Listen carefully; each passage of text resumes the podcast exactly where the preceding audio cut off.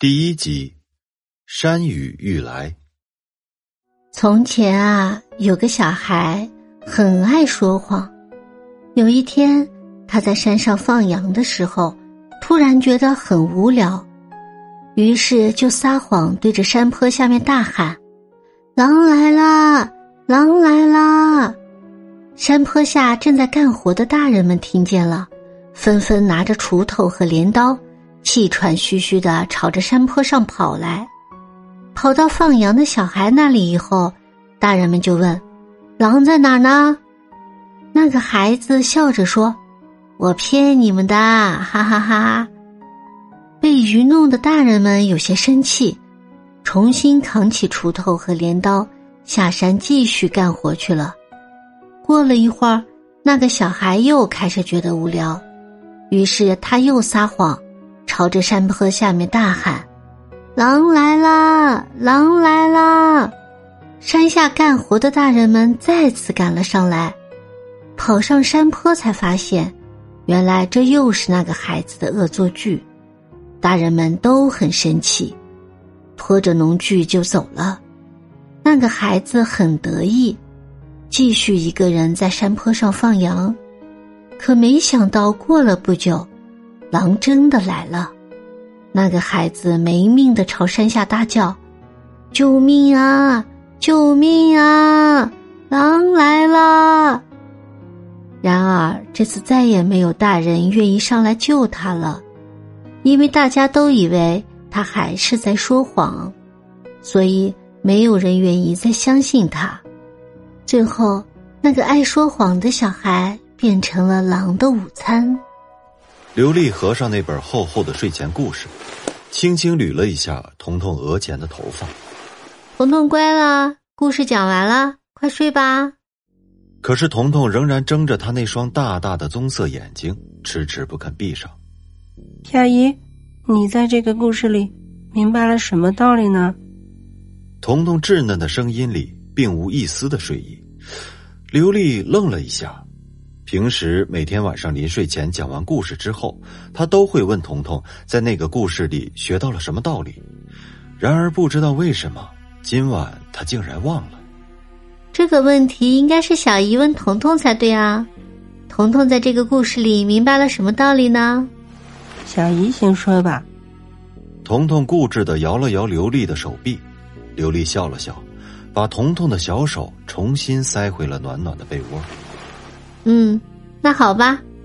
小姨在这个故事里明白的道理就是：小孩子一定要诚实，千万不可以说谎，也不可以骗大人，否则结果就可能和那个放羊的小孩一样。小姨，我不那么认为。话还没说完，彤彤就摇了摇头，从被子里坐起来，靠在了床上。哦，那彤彤是怎么想的呢？我从这个故事里明白了，谎言比说真话更有用。彤彤说这句话的时候，表情很认真，就像他平时背诵唐诗时那样认真。刘丽轻轻一怔：“彤彤为什么要这么想呢？”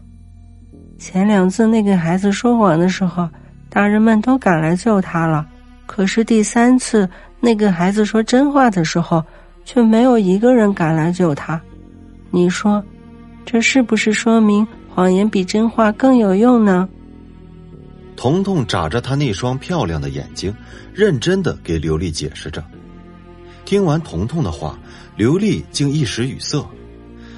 也许他永远都无法理解孩子的思维方式吧。然而，即使是这样，他想也有必要教给孩子正确的价值观，即使是在他还不知道价值观是何物的年龄。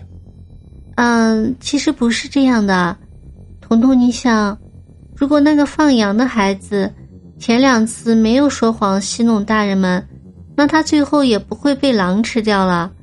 所以，小孩子一定不可以说谎骗大人，不然，那大人是不是不应该说谎骗小孩呢？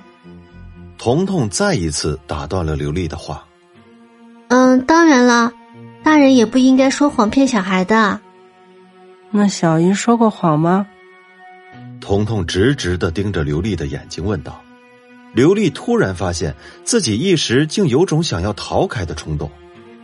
希望小姨没有说谎骗过彤彤。我困了，晚安。还没等刘丽回答，彤彤就伸手关上了台灯，重新躺回了被子里。房间里顿时变得漆黑一片。刘丽帮彤彤掖了掖被角，然后轻轻关上门，回到了客厅。我没说错吧？彤彤这孩子有点奇怪。你都听见了？听到了后面几句。你说说，这哪像一个七岁孩子说的话？也许他只是早熟一些。丽丽，你别自欺欺人了。他肯定什么都知道。他知道我们并不是。嘘，别说了。刘丽的男朋友袁洛曾经是一个出色的摩托车手。两年前，因为一场意外导致了左腿残疾，从此不能再骑摩托，只能整天待在家里。而在一年多前，同样是因为一件意外的事情，彤彤的爸爸和妈妈出车祸去世了。彤彤的父母正是在来刘丽家接她的路上翻了车，车毁人亡。刘丽当时很自责，所以不顾袁洛的反对，开始担起抚养彤彤的责任。彤彤在他的父母去世之后，开始变得自闭起来。他不愿意再去学校，也很少出门，所以他和袁洛在一起相处的时间更长一些。袁洛一直不喜欢彤彤，类似前面这样的对话，在他们抚养彤彤的这段时间常常发生。刘丽一直不以为意，直到大花死去的那一天。